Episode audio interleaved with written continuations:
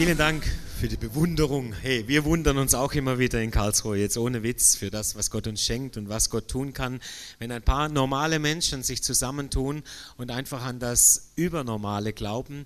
Und äh, wir erleben selber ja auch immer wieder Kirche neu nicht nur unsere Gäste, sondern auch meine Frau und ich und die vielen Mitarbeiterinnen und Mitarbeiter. Aber lasst mich mal jetzt meine Bewunderung zum Ausdruck bringen, weil ich komme ja jedes Jahr einmal. Das ist auch regelmäßiger Kirchgang, kann man sagen, aber ich komme ja als Gast zu euch. Und wenn man einmal im Jahr kommt, dann sieht man natürlich auch immer, was sich verändert hat. Und hey, das ist schon mächtig im ICF singen. Auch die Atmosphäre, die Kraft im Lobpreis, die Band, die Sicherheit der Musiker, Ganz zu schweigen von der Anlage. Es ist auch ein bisschen lauter geworden. Das mögen manche, manche nicht so, das weiß ich. Aber das gehört dazu. Ich möchte ein Riesenkompliment aussprechen. Und als wir damals, ich glaube, es ist jetzt zwei Jahre her, David, äh, Sarah kann ja heute nicht hier sein, weil sie ist krank, liegt zu Hause. Aber als wir damals im Movement beschlossen haben, ICF Singen soll ein eigenständiges ICF werden, da ging es natürlich um die Frage, Mensch, hey, David und Sarah, die sind voll jung voll toll, aber voll jung, da müssen wir was tun. Dann haben sie die Ältesten geholt, nämlich uns im Movement, haben gesagt, komm, ihr begleitet die beiden. Und ich möchte mal ganz, ganz doll wertschätzend sagen, wir haben das erstens gerne gemacht, weil wir uns vorher schon gekannt haben. Die zwei sind wirklich jung, aber nicht dumm, ihr Lieben. Die sind mega, wirklich. Ich bin, ich bin völlig überrascht. Als ich so alt war wie, wie David, da hättet ihr mich mal sehen müssen, da hätte man mir noch keine Kirche geben können, jetzt ehrlich. Das wäre gefährlich gewesen, weil ich war hinten und vorne noch nicht fertig, als Pastor auf einer Bühne zu stehen. Ich war noch nicht einmal Jugendpastor in seinem Alter. Und immer wenn ich zu euch komme und wenn wir über Dinge reden, dann, dann bewundere ich mich einfach, dass, dass ihr auf der einen Seite so coole, junge Pastoren seid und auf der anderen Seite Gott euch auch so viel Weisheit schon gegeben hat. Das ist wirklich mega wie ihr Entscheidungen trefft, wie ihr Probleme löst, wie ihr Konflikte löst. Und die gibt es auch im ICF. Ich möchte einfach das auch mal wertschätzen sagen über euch beide. Und ich denke, ihr habt einen Applaus verdient. So. Und wie man das macht, wenn man einen Gast einlädt, dann lässt man ihn entweder über Finanzen reden, weil da redet kein Pastor gern drüber, oder über Sex, da redet auch kein Pastor gern drüber, oder über irgendwas anderes Kompliziertes. Und auf jeden Fall hast du mir ein echt kompliziertes Thema gegeben. Nämlich, wie ist das denn mit unseren jüdischen Wurzeln? Wie ist das mit dem Alten Testament, Neues Testament? Was gilt noch, was gilt nicht mehr vom Alten Testament? Wie können wir das sehen? Und das ist schon starker Tobak, vor allen Dingen in einer halben Stunde, aber ich werde mich bemühen, euch einfach etwas rüberzubringen von dieser ganzen Geschichte. Roots. Roots heißt ja Wurzeln. Wir befassen uns also mit unseren Wurzeln, genauer gesagt mit den jüdischen Wurzeln unseres christlichen Glaubens. Und da gibt es einiges zu holen. Deshalb haben wir das auch im ICF, diese Serie. Und viele haben sie gemacht, jede Gemeinde ein bisschen anders. Wo kommen wir her? Als Gott Mose begegnet ist, da hat sich Gott dem Mose so vorgestellt. Ich bin der Gott deines Vaters. Müsst ihr euch mal vorstellen, wenn du, wenn du ihm vorher noch nie begegnet bist, ja, wie stellt sich denn Gott vor? Ich bin Gott. Das wäre auch eine Möglichkeit gewesen. Aber was für einer? Weil die hatten ja verschiedene Götter damals. Ja, wer spricht denn jetzt eigentlich mit mir? Wenn da eine Stimme vom Himmel kommt und sagt, ich bin Gott, ist das der Gott derer oder derer, ein Gott von den Göttern, einer von vielen oder welcher ist es denn? Und er hat sich so identifiziert und hat gesagt, ich bin der Gott deines Vaters, genau genommen deiner Väter, weil, Abraham, äh, weil Mose keine drei Väter hatte, sondern auch nur einen leiblichen Vater. Aber er meinte, ich bin der Gott deiner geistlichen Väter. Und zwar Abrahams, der Gott Isaaks und der Gott Jakobs. Wenn mich jetzt heute einer fragen würde, an welchen Gott glaubst du? dann weiß ich gar nicht so sicher, wie ich gleich antworten würde. Ich würde ja dann nicht sagen, ich glaube an Gott. Weil wenn ich nur Gott sage, dann habe ich ja noch nicht viel gesagt. Also muss ich meinen Gott ausweisen, identifizieren. Dann würde ich wahrscheinlich als guter evangelikaler ICF-Pastor irgendwas von der Bibel holen und sagen, ich glaube an Gott, wie er sich in der Bibel offenbart hat, also wie er in der Bibel drinsteht. Und ich würde wahrscheinlich auch noch schnell was von Jesus nachschieben, weil das ist ja schon wichtig, weil wir an Gott ja so glauben, dass er eben auch sich in Jesus offenbart hat, dieser Gott. Dieser Gott der Bibel offenbart sich in Jesus und zeigt, so bin ich. Also das würde ich wahrscheinlich erzählen. Vielleicht würde ich auch ein bisschen was vom Glaubenskenntnis, Gott, der Vater, des Schöpfer Himmels und der Erde und dann Jesus Christus, seinen Sohn. Dann würde ich wahrscheinlich aufhören, sonst wird es zu liturgisch. Aber ich würde irgendwie so etwas erzählen. Und wenn mich dann jemand fragen würde oder dich, ja, woher weißt du denn von diesem Gott? Wer hat dir das erzählt? mit diesem Gott, dann würde ich und wahrscheinlich auch du irgendwelche Geschichten von irgendwelchen Menschen erzählen.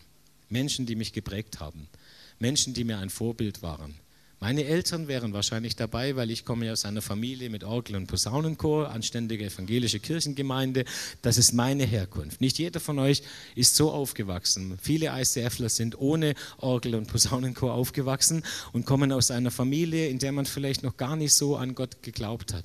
Aber auch du, wenn du heute hier bist, würdest wahrscheinlich irgendwie etwas erzählen können, dass da irgendwann mal einer war, der dich gekannt hat, den du gekannt hast, vielleicht ein Mitkollege, ein, ein Schüler in deiner Klasse oder ein Nachbar, der dich irgendwann mal in eine Kirche eingeladen hat, in der Rielersinger Straße, die in einem Kino stattfindet und irgendwas von Kirche neu erleben, was du nie gedacht hast, dass es das gibt, erzählt hat. Und dann bist du in diese Kirche gekommen mit diesem jungen Pastor, der aussieht, als hätte er nebenher noch ein Fitnesscenter und, und, und hast dich vielleicht gewundert, was ist denn das hier und ist das überhaupt eine Kirche?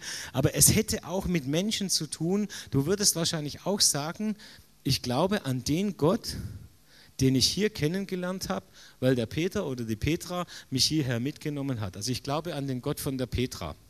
Wenn du ganz, ganz kirchendistanziert bist, dann würdest du sagen so, ich habe zwei Menschen, die haben unter uns gewohnt, die werden vielleicht irgendwann im ICF singen aufschlagen. Ich bete dafür. Wenn sie kommen, seid lieb zu ihnen. Ich sage euch jetzt nicht, wie sie heißen, aber sie sind so jung wie David und Sarah. Und wenn sie dann hierher kommen und irgendwann, wo, wo ich, wofür ich glaube und bete, diesen Gott kennenlernen werden. Und dann werden ihre anderen Freunde, und sie haben nur Freunde, die an Gott nicht glauben und Gott nicht kennen und nicht Kirche kennen, und die anderen Freunde sie fragen, ja, was ist das für ein Gott? Dann werden sie wahrscheinlich sagen, ja, der von Stefan und Sibylle. Weil sie uns kennen, weil sie von uns damals, äh, wo sie noch bei uns gewohnt haben, erfahren haben von diesem Gott. Und das ist normal. Und deshalb ist das der Gott meiner Väter, der Gott Abrahams, Isaaks und Jakobs, an den wir glauben. Natürlich hat unser Gott viel mit Jesus zu tun. Und wir sind ja schließlich eine christliche Gemeinde. Und an Jesus führt kein Weg vorbei, keine Frage. Er ist die Mitte und das Zentrum. Wir glauben, dass er der Weg, die Wahrheit, das Leben ist. Wir glauben, dass in ihm, in Jesus auch alles drin ist. Der Kolosserbrief sagt, alle Schätze der Weisheit und Erkenntnis. Aber ihr Lieben, Jesus war der Sohn einer jüdischen Familie. Da kommst du nicht drum rum. Also der ist nicht wie ich mit Orgel und Posaunenchor aufgewachsen, sondern der kommt aus einer jüdischen Familie. Der war Jude, als er hier auf der Bibel gelebt hat, weil sein Vater Jude war. Und die Bibel, aus der er zitierte, war nicht das Neue Testament, wer hätte es gedacht, da kommen ja die Geschichten von ihm drin, sondern es war das Alte Testament. Das war seine Bibel. Und der Gottesdienst, den er besucht hat, das war ein Sabbat, eine jüdische Synagoge, die am Sabbat ihren Gottesdienst gefeiert hat. Das war unser Jesus. Und seine Jünger, also die Jünger von Jesus, die ihm nachgefolgt sind, Petrus, Johannes, Jakobus, das waren alles gläubige Juden. Also Menschen, die, die jüdisch waren, jüdischer Abstammung. Für sie für die Juden in seinem Team war Jesus zunächst einmal einfach einer von diesen vielen Rabbis, so hat man die damals genannt, von diesen vielen Lehrern, die unterwegs waren, denen man sich anschließen konnte. Das ist so, wie wenn du sagst, okay, es gibt viele Kirchen, ich schließe mich der ICF-Kirche an, weil die finde ich cool. So gab es das damals auch, Rabbiner, die sind umhergezogen und haben Jünger gehabt, die ihnen nachgefolgt sind. Nothing new under the sun, das war ganz normal. Und dann sind sie mit Jesus rumgezogen und ihm nachgefolgt, so war das damals, und die gehörten zu diesem Rabbi Jesus. Jesus. Nur irgendwann haben sie gemerkt, mit unserem Rabbi stimmt was nicht. Der ist nicht wie alle anderen. Der lehrt mit einer Vollmacht, da bläst es dich weg. Das ist nicht normal. Der tut Wunder, so tut kein anderer Rabbi, kein anderer Lehrer Wunder. Und sie haben immer wieder die gleiche Frage gehabt. Wer ist der Mann, dem wir da eigentlich nachfolgen? Alle, alle drei Evangelien, ähm, also die ersten drei, Matthäus, Markus und Lukas, könnt ihr eigentlich schlicht unter dieser Frage lesen, dass es von Anfang bis zur Kreuzigung darum ging, wer ist dieser Mann? Ist er nur dieser Zimmermannssohn aus Nazareth, den man kennt, wo man weiß, wo er herkommt, was er gelernt hat? Oder ist er vielleicht doch mehr? Ist er Gottes Sohn? Da war etwas an diesem Jesus, was einfach nicht in den Rahmen gepasst hat. Wer ist er, dem auch Wind und Wellen gehorchen, haben die Menschen gefragt, nachdem er seine Hand ausgestreckt hat und der Sturm nicht mehr da war. Wer ist der?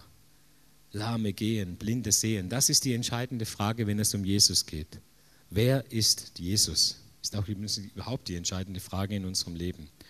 Sie haben gefragt, ist es dieser Jesus, und jetzt kommen die Juden wieder, dieser versprochene Retter, von dem unsere Schriften, unsere Propheten, unser Altes Testament, vor allen Dingen Jesaja steht viel drin. Ist das dieser Messias, dieser, dieser Heiland, auf den wir warten, oder sollen wir auf einen anderen warten? Das war die Frage dieser Juden, die um Jesus herum waren und die ihm gefolgt sind. Und Petrus, der hat dann eines Tages die Sache auf den Punkt gebracht. Petrus hat vieles auf den Punkt gebracht, manchmal auch voll daneben, hat einem das Ohr abgeschlagen, da musste Jesus wieder in Ordnung bringen.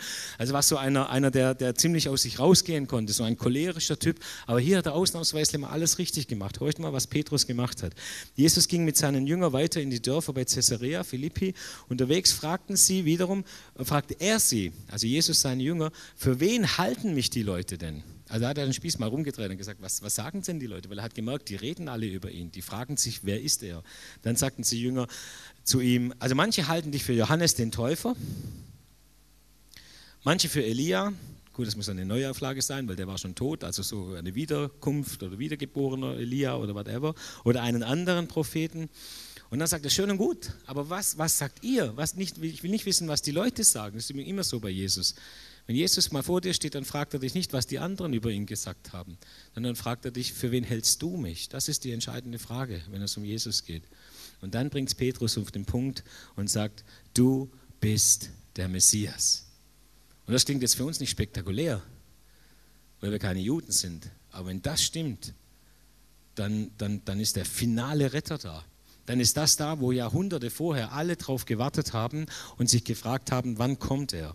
Denn der Messias ist der, von dem alle Juden gesprochen haben. Er ist der, der, der, der, der, der dann das große, der die zentrale Rolle im Finale hat. Also der, der das entscheidende Tor schießt am Ende. Das ist der Messias. Auf den haben alle gewartet. Sie wussten, der ist extrem wichtig und wenn das der Jesus ist, dann, dann geschieht hier etwas unglaublich Wichtiges. An ihm wird sich alles messen und entscheiden. Der Messias. Du denkst, ja, Messias, das klingt sehr jüdisch. Gut, ich bin ja Christ. Aber jetzt pass auf, das war für mich auch neu äh, und hat mich etwas verwundert und äh, wachgerüttelt. In der ältesten vollständigen Übersetzung der Bibel, der alttestamentlichen Schriften, ins Griechische, die waren ja vorher in Aramäisch, also Aramäisch und Hebräisch Bibel.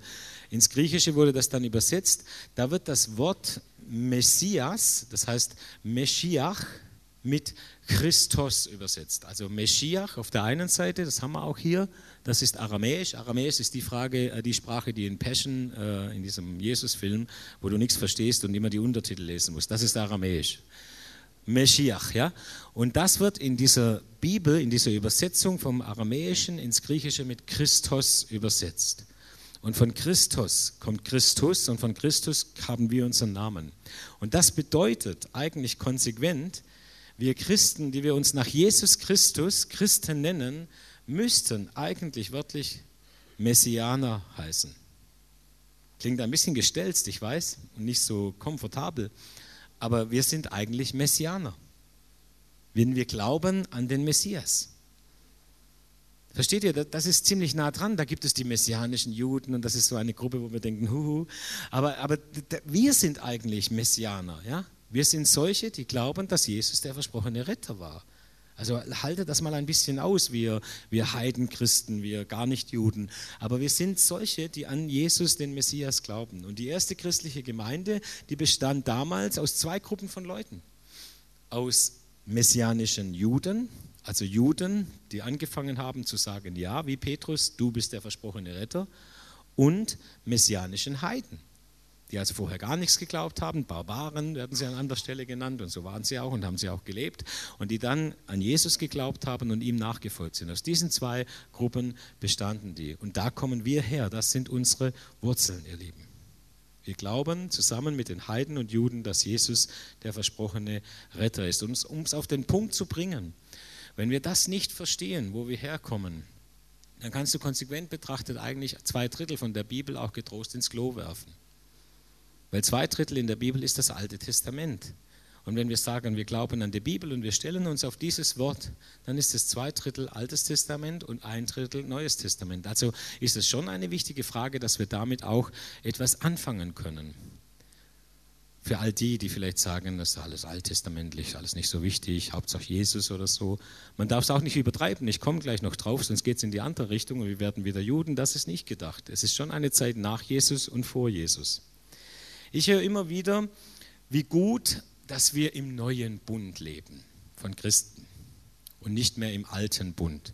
Und die Menschen meinen damit, dass wir nach Jesus und mit dem Neuen Testament, also dem zweiten Teil, uns ausrichten von der Bibel und nicht nach dem Alten Testament äh, leben müssen. Und das stimmt ja auch. Mit Jesus hat was Neues ange angefangen. Alles misst sich von nun an an Jesus. Auch das, was im Alten Testament steht. Das glauben jetzt nicht alle.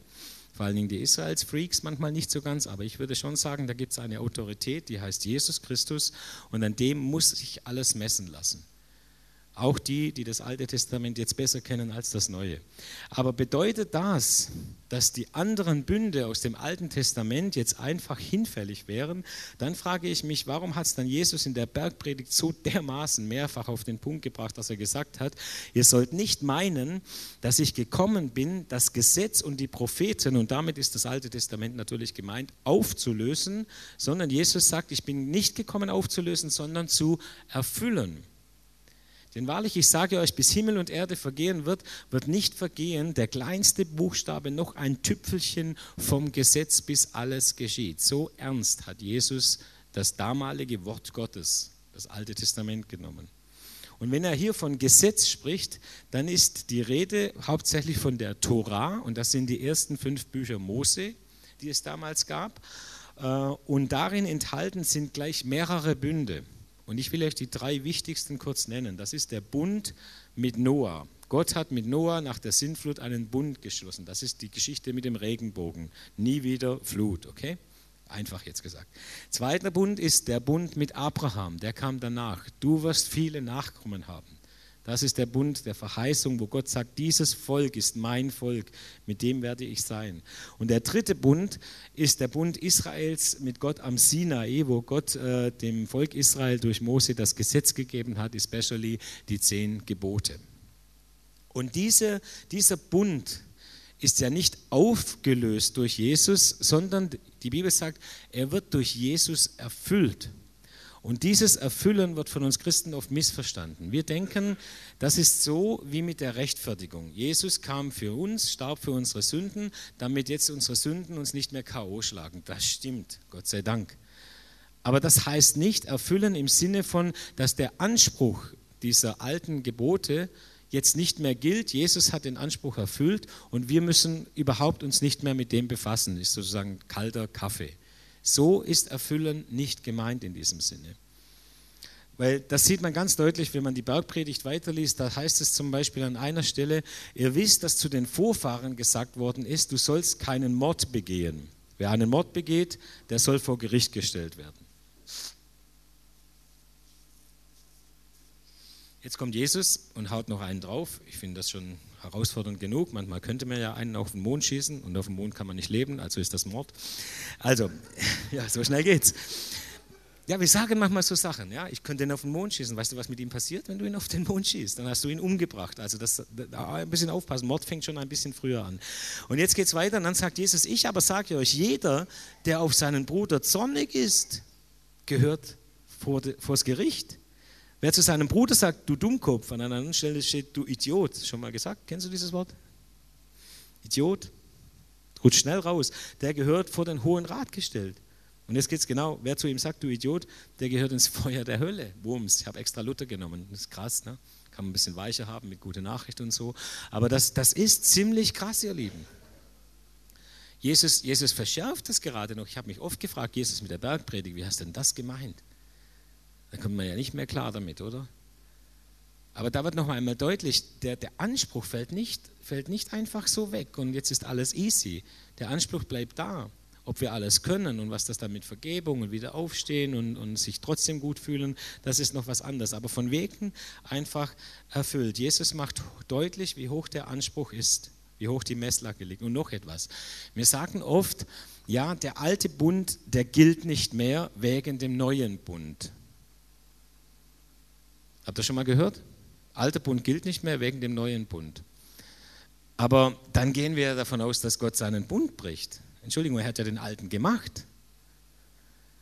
Ja, du, wenn meine Frau immer wieder sagen würde, ja, das habe ich gestern gesagt, äh, den Bund und so weiter, aber heute gilt was anderes, dann würde ich mir überlegen, ja, wie, wie lang gilt denn eigentlich dann mein Ehebund? Also ich habe mit meiner Frau einen Bund geschlossen, der giltet. Der giltet auch, wenn einer schwach wird. Versteht ihr? Da gibt es nicht alter Bund, neuer Bund, ja, wieder ein Bund und wieder ein Bund. So ist Gott nicht. Wenn Gott einen Bund geschlossen hat, ihr Lieben, dann bleibt er bestehen. Und selbst wenn der schwächere Vertragspartner, und das ist alttestamentliche Bundestheologie jetzt, wenn der schwächere Vertragspartner, was oft passiert ist, das Volk Gottes nämlich den Bund bricht oder schwach wird, dann hört Gott nicht auf, zu seinem Bund zu stehen. Und das ist gut so, glaubt mir's. Gott bricht nicht seinen Bund.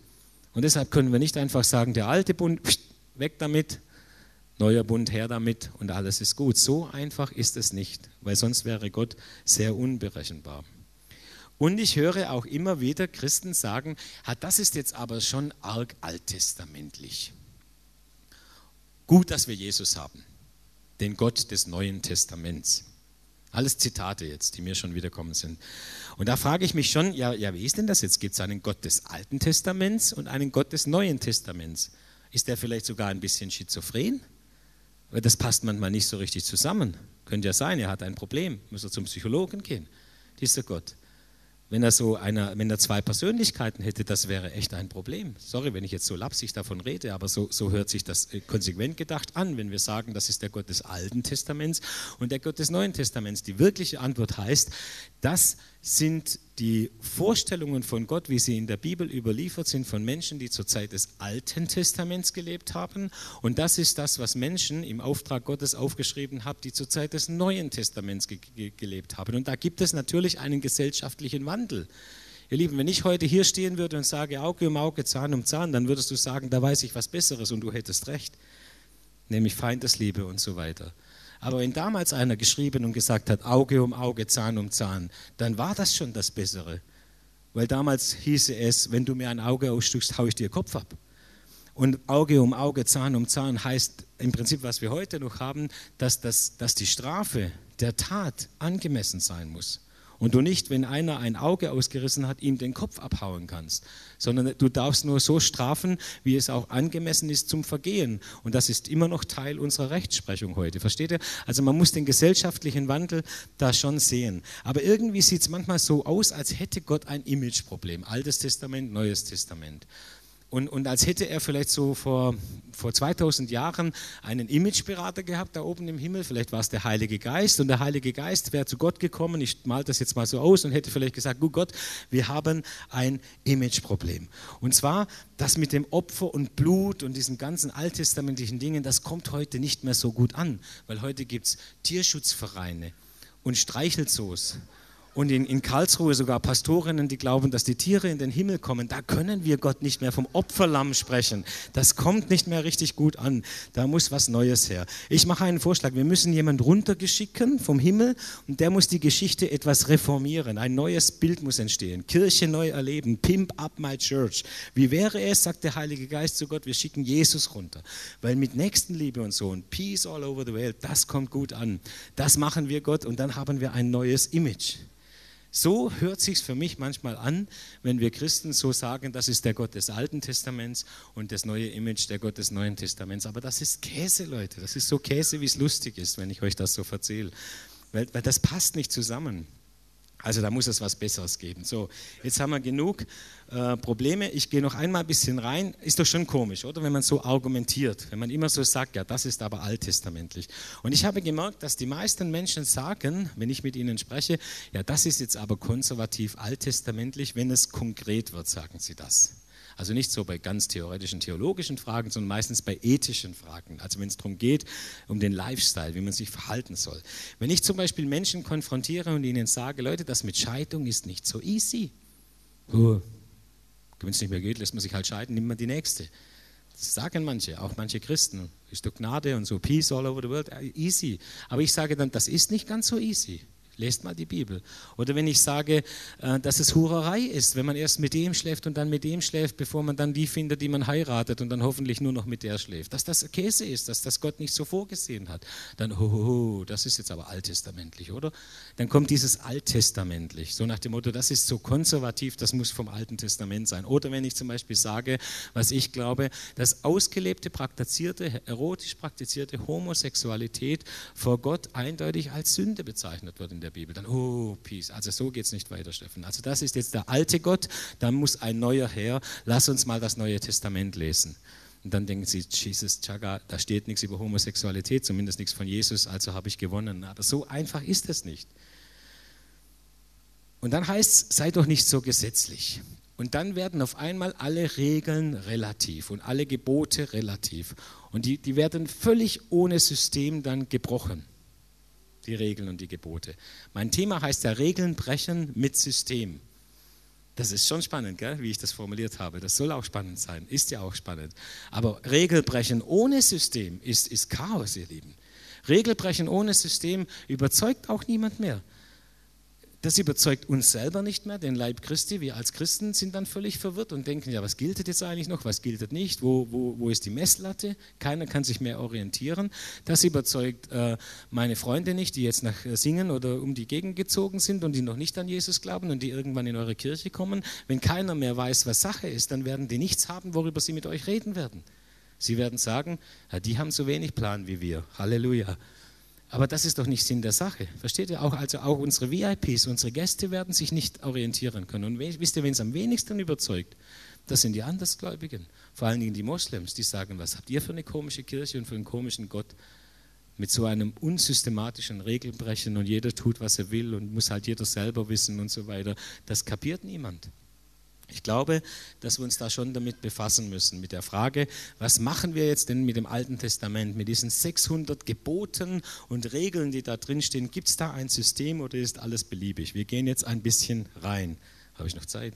Ja, zwei Minuten, gell? Okay, also wir gehen ein bisschen rein. Jetzt nehmen wir mal die zehn Gebote, ja? Gute Überlieferung, muss heute Asylant aufsagen, um zu zeigen, dass er Christ ist, der Arme. Ich weiß gar nicht, ob alle Christen alle zehn Gebote zusammenbringen würden. Aber die, die sind irgendwie unstrittig, oder? Die zehn Gebote, da sagen wir, okay, du sollst nicht töten, du sollst nicht lügen, du sollst nicht Ehe brechen, kann man nachvollziehen, lassen wir stehen, oder? Muss man nicht viel diskutieren. Feiertag, Heiligen, muss man vielleicht ein bisschen übertragen oder so, aber ist im Prinzip, im Prinzip eigentlich auch einfach. Ein Tag in der Woche, Feiertag. Okay. Jetzt gehen wir mal ein bisschen weiter, übrigens gar nicht so viel weiter, nur ein paar Verse. Und da steht äh, zum Beispiel in 3. Mose 18, na, das ist ein Kapitel jetzt, aber es steht auch in 2. Mose, wo die zehn Gebote stehen. Ähm, da steht auch etwas, wovon wir sagen, das gilt auch noch. Ich lese euch mal ein paar Verse vor. Da steht zum Beispiel über den Geschlechtsverkehr mit Verwandten. Puh. Das ist ein komisches Thema, gell? aber das war damals Thema. Da steht zum Beispiel, du sollst nicht mit deiner Mutter schlafen. Habe ich noch nie bezweifelt, dass das gut ist. Also habe ich auch noch nie für mich versündigt und kam auch noch nie in Versuchung. Ist für mich nie schwierig gewesen, nicht mal in der Pubertät oder gerade da nicht. Also whatever. Du sollst mit deiner Mutter schlafen, sind wir einig, das passt in unsere Kultur hinein, das ist heute noch so, das macht man nicht. Und man soll auch nicht mit seiner Schwester schlafen, das verstehe ich auch und auch nicht mit der Halbschwester. Und wenn du bei einer Frau schläfst, darfst du nicht auch noch ebenso mit ihrer Tochter schlafen. Ja, wir sagen vielleicht noch, ich mit Orgel und Posaunenchor aufgewachsen, ist doch normal. Nicht mehr für alle Menschen ist das normal, aber selbst für meine Freunde, die bald bei euch aufschlagen werden, ist das noch normal. Sie würden nicht sagen, was seid denn ihr für komische Leute? Ihr glaubt nicht, dass man mit der Mutter nicht schlafen darf, sondern würden sagen, okay, es gibt da noch normal und nicht normal. Also sagen wir zu diesen Rechtsordnungen, okay, ist in Ordnung, glauben wir. So, und jetzt haltet euch fest, nur ein paar Verse weiter steht jetzt folgendes. Du sollst nicht bei einem Mann liegen wie bei einer Frau, denn das ist dem Herrn ein Gräuel. Und das ist an Männer gerichtet. Und das hat mit Homosexualität zu tun. Ho, jetzt wird es ganz spannend. Da muss man jetzt schon, aber es ist nur ein Vers weiter. Da steht ja im gleichen Kapitel wie das mit der Mutter. Oder du sollst nicht mit einer Frau schlafen, solange sie ihre Tage hat. Ah, das ist jetzt, finde ich, Geschmackssache, oder? Hey, also ich will jetzt da nicht näher drauf eingehen, aber, aber das kann man so oder so sehen. Da habe ich mir noch gar nicht Gedanken gemacht. Als Mann, 25 Jahre verheiratet. Und meine Frau auch nicht. Und wann hören die denn auf und wann fangen sie an? Das weiß man ja auch nicht so genau. Also wie, wie, was soll ich denn mit so einem Gesetz anfangen? Also wusch weg. Ja, es wird jetzt einfach ein bisschen menschlich hier, so steht es da. Und jetzt kommt das Härteste, du sollst kein Blut essen. 3. Mose 18, Vers 11 bis 14. Ja, da ist jetzt nicht gemeint, ein Tier aufschlitzen und das Blut trinken. Nein, da ist Blutwurst gemeint. Blutwurst. Das mag ich. Pfälzer Saumagen ist nicht mehr drin nach diesem Gesetz. Und da sagen wir natürlich wieder, das, ist, das, ist, das kann man heute nicht mehr so sehen, oder? Sind wir uns einig? Sehr schnell einig, oder? Vielleicht ist einer unter uns, der sagt, nee, Blutwurst geht nicht für einen Christen. Aber alle anderen würden sagen, habe ich mir noch nie Gedanken gemacht oder esse ich fröhlich auf jedem Dorffest. Schlachtplatte, ja, da bist du dabei mit Blutwurst. Ja, versteht ihr, das, das ist gleich neben Homosexualität, wo wir sagen, no, das gilt noch. Und jetzt verstehen wir, dass wir eigentlich es uns ein bisschen einfach machen. Wir sagen, das giltet und das giltet nicht. Und was ist unser System? Ja, das, was in unsere, in unsere Kultur, in unser Wertesystem passt, das giltet. Zum Beispiel kein Sex mit Tieren haben, das giltet auch heute noch. Das finde ich auch nicht so schwer, nicht mit einer Sau zu schlafen. Also, ist, äh, ja, also das giltet noch. Und das andere mit der Homosexualität, das müssen wir heute ganz anders sehen. Steht aber im gleichen Kapitel. Nur ganz knapp nebeneinander. Und jetzt merken wir, wie tricky das ist. Was gilt denn jetzt noch und was gilt nicht? Wir brauchen ein System, das noch ein bisschen besser ist als das, was mir heute reinpasst. Das gilt noch und das, was mir heute nicht mehr reinpasst, das gilt nicht mehr. Also wenn schon regelbrechend, dann mit System. Und jetzt die Frage, was ist das System? Und da kannst du jetzt eine Vorlesung machen. Ich mache es jetzt in drei Minuten. Also passt auf. Die zehn Gebote, wir gehen noch einmal rein. Hier muss man nicht lange überlegen. Ich glaube, die zehn Gebote sind easy. Da steht, du sollst nicht töten, du sollst dies und das. Und ich glaube, da kann man davon ausgehen, dass man die wörtlich so heute noch nehmen kann. Denn die gehören zu der Grundlage. Auch, die stehen ganz am Anfang. Die unterscheiden sich von vielem anderen, was im Alten Testament auch noch steht, im zweiten und dritten Mose, was ich euch jetzt gleich sage. Also zehn Gebote, würde ich sagen, die sind Konsens da ist auch unsere Rechtsprechung drauf aufgebaut, da muss man nicht interpretieren. Ein bisschen vielleicht schon beim Feiertag, ja. Wie ist das denn, wenn du die ganze Woche, äh, sage ich mal, im Büro sitzt und nichts richtig arbeitest, also ich meine jetzt körperlich, wie ich, und dann ähm, am Feiertag Holz machen gehst? Das ist für mich voll Entspannung. Das ist wie Sport. Versteht ihr, da, da gibt es vielleicht jetzt auch Interpretationsspielraum. Also was bedeutet für mich einen Mann, der im Büro arbeitet, Feiertag? Und was bedeutet es für einen äh, Mercedes-Mitarbeiter in Wörth, der am Fließband steht, Feiertag heiligen? Kann man schon drüber nachdenken. Aber grundsätzlich gilt, ein Feiertag ist gut für uns. So, jetzt kommen die alltäglichen Rechtsordnungen. Da gibt es eine ganze Menge Regeln im Alten Testament, die heißen wenn, dann. Ich lese euch eins vor. Jetzt kommt es hart, es geht um Sklavinnen. Das muss man jetzt auch wieder in seiner Zeit sehen, aber haltet es kurz aus. Da steht zum Beispiel, wenn jemand seine Tochter als Sklavin verkauft. Klingt ein bisschen nach Menschenhandel, ist aber eigentlich so ungefähr wie wenn ein Mann oder ein Vater seiner Tochter eine Lehrstelle besorgt bei Siemens, damit sie einen Job hat und etwas verdient. Äh, sorry, aber das ist jetzt aus der Zeit, damals war das nicht so ungewöhnlich. Da haben sehr viele, gerade die Hebräer im Land der Ägypter und so weiter oder in ihrem Umfeld, als Sklavinnen einfach ihren Lebensunterhalt verdient. Also, wenn der sie als Sklavin verkauft, dann darf sie im siebten Jahr, also im Erlassjahr, nicht einfach zur selben Bedingung freigelassen werden und es geht noch weiter und eben nicht einfach an einen Ausländer verkauft werden, wie das viele gemacht haben, sondern dieser Herr der Sklavin, dieser Patriarch, in dem sie im Haus gearbeitet hat, muss dieser Familie, wo diese Sklavin her war, wo diese Frau her war, diese Frau zum Rückkauf, klingt schon nach Menschenhandel, ich weiß, aber müssen wir kurz aushalten, anbieten, damit die nicht nach Timbuktu verkauft wird. Und, und jetzt musst du, musst du genau hinschauen, wenn du jetzt denkst, eigentlich gar nicht so schlecht, habe ich noch gar nicht drüber nachgedacht, so eine Sklavin, so im Haushalt, dann hast du es falsch verstanden. So kannst du die Bibel jetzt hier natürlich nicht lesen und sagen, Sklaven halten ist okay weil da steht's. Nein, man muss das in seiner Zeit sehen. Aber was ist der Sinn dieser Wenn-Dann-Rechtsprechung? Der Sinn ist, dass diese Sklavinnen, eben auch weil sie, Frauen, äh, weil sie Frauen waren, fast keine Rechte hatten. Und das Alte Testament hat diesen Frauen Rechte zugebilligt, die sie anderswo in der Kultur nicht hatten. Und das war eben das Recht, dass es eine Verpflichtung gab, sie nicht einfach an irgendjemand verkaufen zu dürfen, wenn man sie nicht mehr wollte, sondern sie muss zurückverkauft werden in ihre Familie, wo sie safe ist. Das ist Schutz vor Menschenhandel und nicht Menschenhandel. Aber man muss ein bisschen genau hinschauen, damit man das erkennt. Versteht ihr? Also diese Rechtsordnungen sagen dir heute nicht, wie ist das mit den Sklaven, sondern die sagen dir heute etwas über den Gott, wie er mit Menschen umgeht. Dasselbe mit dem Beispiel vorhin, zwar, äh, ähm, Zahn um Zahn, Auge um Auge, Zahn um Zahn. Das muss man in seiner Zeit verstehen, dann versteht man Gott. Aber man kann es nicht in die heutige Zeit nehmen und eins zu eins anwenden.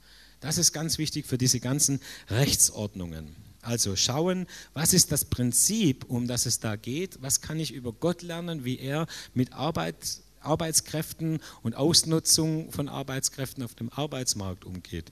So, jetzt ein dritter großer Bereich, diese ganzen kultischen und religiösen Ordnungen. Wenn du ein Lamm, dann muss das so ein Lamm sein und dann musst du erst das machen und dann das machen und das Blut muss dahin und der Bauch muss dahin, was immer da auch steht. Da stehen ganz viele kultische Dinge, wie man das richtig machen muss äh, mit diesem ganzen Opferkult. Jetzt da können wir getrost sagen, hey, man kann noch versuchen zu verstehen, was damals gemeint war, was diese Menschen aus Ehrfurcht vor ihrem Gott in ihrer Zeit damals getan haben. Aber wenn du versuchst, eine Taube oder eine Kuh zu schlachten, um alles richtig zu machen, dann hast du es auch gründlich missverstanden. Das ist ja logisch.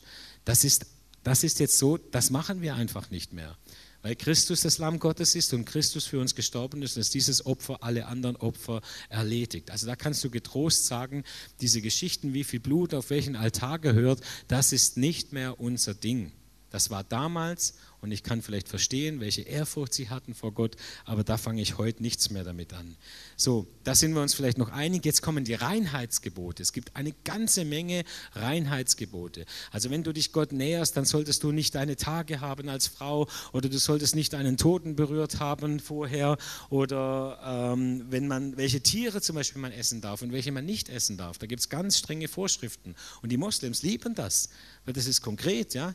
Wenn ich mit meinen zwei Hunden komme und ich begegne einem Moslem, das kannst du vergessen, weil Hunde sind unrein.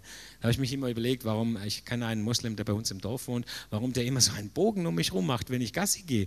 Ja, weil, weil er nicht von meinem Hund berührt werden will. Und das muss ich respektieren, weil er ist Moslem. Aber wenn du jetzt als Christ auf mich zukommst und sagst, dein Hund ist unrein, ich darf den nicht berühren, das steht im Alten Testament, dann sage ich dir, du hast was missverstanden. Also nicht nur wegen meinem Hund, sondern weil ich wirklich glaube, dass das, dass das ein falsches Verständnis ist. Diese Reinheitsgebote, das glaube ich, können wir getrost hinter uns lassen, weil Jesus hat gesagt, nicht das, was mit dem Essen von Tieren, was reingeht, macht den Menschen unrein, sondern das, was rausgeht. Und damit ist nicht ein Stuhlgang gemeint, sondern die Worte, die aus deinem Mund rauskommen. Das macht uns unrein. Also der Mist, der hier rauskommt, der ist gemeint. Und das ist, das ist eine klare, ein klares Jesuswort, ein klares Neues Testamentgebot. Da wird ganz klar, wir müssen diese Reinheitsgebote nicht einhalten. Deshalb ist auch der Tempelvorhang gerissen, versteht ihr? Da muss nicht, das, das ist ein falsches Verständnis von Gott, da müssen wir nicht lange drüber nachdenken. Das Sabbatjahr. Eigentlich auch gilt es hier wieder, also dass man im siebten Jahr immer zum Beispiel den Acker brach liegen lässt.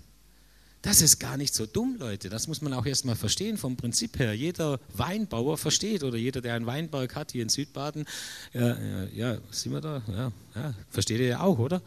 Das macht Sinn, alle sieben Jahre.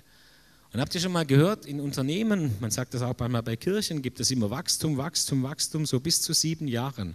Und im siebten Jahr gibt es meistens eine Krise. Habe ich heute überlegt, vielleicht hat es mit dem zu tun, dass wir das Sabbatjahr nicht mehr kennen, dass nach dem siebten Jahr auch ein Break da sein muss, dass es nicht Wachstum, Wachstum, Wachstum auch in der Gemeinde geben kann, sondern dass man vielleicht auch mal, auch mal Konsolidierungsphasen braucht, Ruhephasen braucht. Hey, und nach sechs Tagen einen Tag nicht zu arbeiten, das macht schon Sinn. Oder mal Pause zu machen. Also da kann man drüber nachdenken über das Prinzip, aber bitte nicht gesetzlich im Sinne von, das muss jeder so machen, weil ich sehe das so und wenn du es nicht so machst, bist du kein guter Christ. Wenn wir so mit diesen Dingen anfangen, dann wird es schräg. Also du kannst schon für dich etwas so ausprobieren und sagen, ich versuche dieses Prinzip anzuwenden, aber bitte mach nicht ein Gesetz für andere Menschen daraus. Ein letztes noch, by the way. Wie ist das mit Malachi 3, mit dem Geben des Zehnten? Ist das auch alttestamentlich? Nein, sagen alle Pastoren, das gilt natürlich genau, wortwörtlich. Nein, nein, da kann man schon auch drüber nachdenken, oder? Das steht ja auch im Alten Testament. Das lasse ich jetzt offen. Schade, ja, denkt der Herr Rummiger jetzt. Also ich tue es, also ich gebe meinen Zehnten, weil ich denke, das ist gut, aber ich tue es nicht so, so närrisch, dass ich sage, man dürfte nicht auch mehr geben als den Zehnten. Also ich bin da nicht gesetzlich, versteht ihr? Halleluja.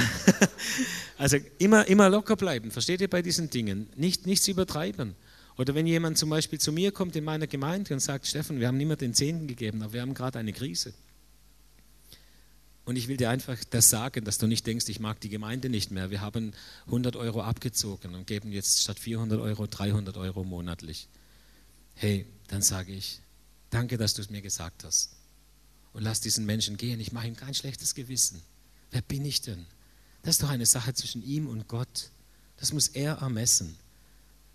Aber ich würde nie sagen, Gott segne dich dafür, dass du nicht den Segnen gibst. Halleluja, Amen. Das würde ich nicht machen, weil, weil, weil Gott sagt, wer den Zehnten gibt, den kann ich segnen. Deshalb würde ich sagen, guck einfach, dass es irgendwann wieder geht. Aber es ist eine Sache zwischen dir und Gott und nicht zwischen dir und deinen Pastoren. Das ist auch wichtig für uns als Pastoren. Okay? Also so viel noch zum Malachi. Und dann gibt es viele Stellen, vielleicht hilft es euch jetzt ein bisschen, einfach eine Spur zu bringen. Ich komme zum Schluss. Alles in allem glaube ich, dass Gottes Wesen wir nur ganz bedingt und ganz eingeschränkt verstehen können, wenn wir nicht auch eine Beziehung zu dem Juden Jesus Christus und zu dieser jüdischen Tradition und zum Alten Testament haben. Johannes Hartl, den ich sehr schätze, der das Gebetshaus Augsburg leitet, der sagte mal, wer Gott nicht auch lernt zu fürchten, wird sich irgendwann auch nicht mehr vor ihm niederknien. Und da ist auch was dran. Wenn du aber jetzt voller Furcht und Zittern ein Gottesbild hast, dass du denkst, oh, wann straft er mich wieder, was habe ich wieder falsch gemacht, dann musst du auf die andere Seite gehen und im Neuen Testament Römer 8 lesen. Keine Verdammnis für die, die in Christus sind. Aber es lohnt sich auch mal wieder hier und da die, von dem Gott im Alten Testament zu lesen, der auch gesagt hat, das ist der Weg, den ich segnen kann und das ist der Weg, wo Fluch die Folge sein wird, den ich nicht segnen kann.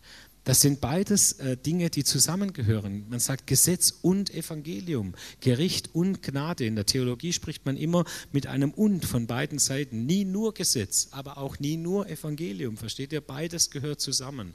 Und deshalb gehört auch das Alte und das Neue Testament zusammen. Aber wenn es dir schwummrig wird und du nicht mehr sicher bist, ob das nicht ein komischer Gott ist, wenn du die falschen Geschichten fünf Wochen lang hintereinander gelesen hast im Alten Testament und du dich fragst, ob du diesem Gott noch vertrauen kannst, dann musst du dich auf die andere Seite schmeißen. Dann mache ich dir Mut, lies das Neue Testament. Lies zum Beispiel eine Bibelstelle wie die, die ich euch zum Schluss jetzt lese, wo es um Jesus geht. Denn wenn du wissen willst, wie Gott ist, dann darfst du auf keinen Fall nur die Geschichten lesen und dann musst du Jesus-Geschichten lesen, dann musst du Jesus anschauen, weil Jesus die einzige Visitenkarte von Gott ist, wo du ihn ganz eindeutig erkennen kannst, wie er wirklich ist. Alle anderen Geschichten, die sind tricky, die kann man auch missverstehen, die kann man in den falschen Hals bekommen. Da muss man schon ein großes Bild haben und vielleicht auch Väter und Mütter, die einem es erklären. Aber Jesus anzuschauen, da wird vieles klar. Und über ihn steht im Neuen Testament in Epheser 2 zum Beispiel, er ist in diese Welt gekommen und hat Frieden verkündet. Frieden für euch, die ihr fern von Gott wart, das sind die Heiden die ihn noch gar nicht kannten, die Barbaren, und Frieden für die, die das Vorrecht hatten, in seiner Nähe schon zu sein. Das sind die Juden, die Gott schon kannten und durch Jesus jetzt an den Messias glauben. Denn dank Jesus Christus haben wir alle, Juden und Nichtjuden, durch ein und denselben Geist, und jetzt kommt's, freien Zugang zum Vater. Das ist das Evangelium, ihr Lieben. Und das gilt jetzt schon über allem anderen. Du musst nicht erst kultische Reinheitsgebote einhalten. Hey, wenn meine zwei, von denen ich euch vorher erzählt habe, die zwei Jahre bei uns in der Straße gewohnt haben, hier aufschlagen, dann wünsche ich mir, dass sie nicht an Äußerlichkeiten hängen bleiben. Dass sie nicht überlegen müssen, ob sie erst das sein müssen und das sein müssen und so heilig sein müssen wie die drei, die die Hände heben beim Worship. Und dann wünsche ich mir, dass sie sofort direkt durchlaufen können zu Jesus und dass wir ihnen nicht im Weg stehen. Denn so ist das Neue Testament, gleich zu Jesus mit den Neuen. Da, da, da lernen sie uns kennen. Das ist Kirche neu erleben, gleich zu Jesus. Nicht über Gebote, Traditionen und erstmal anständig singen lernen oder worshipen lernen. Alles zweitrangig. Jesus ist die Mitte. Da müssen die Menschen hin. Also freien Zugang. Ihr seid also nun nicht länger Fremde ohne Bürgerrecht, nicht mehr Fremde, sondern ihr seid zusammen mit allen anderen, die zu seinem Volk gehören, Bürger des Himmels, Kinder des Himmels, Söhne und Töchter des lebendigen Vaters durch Jesus Christus.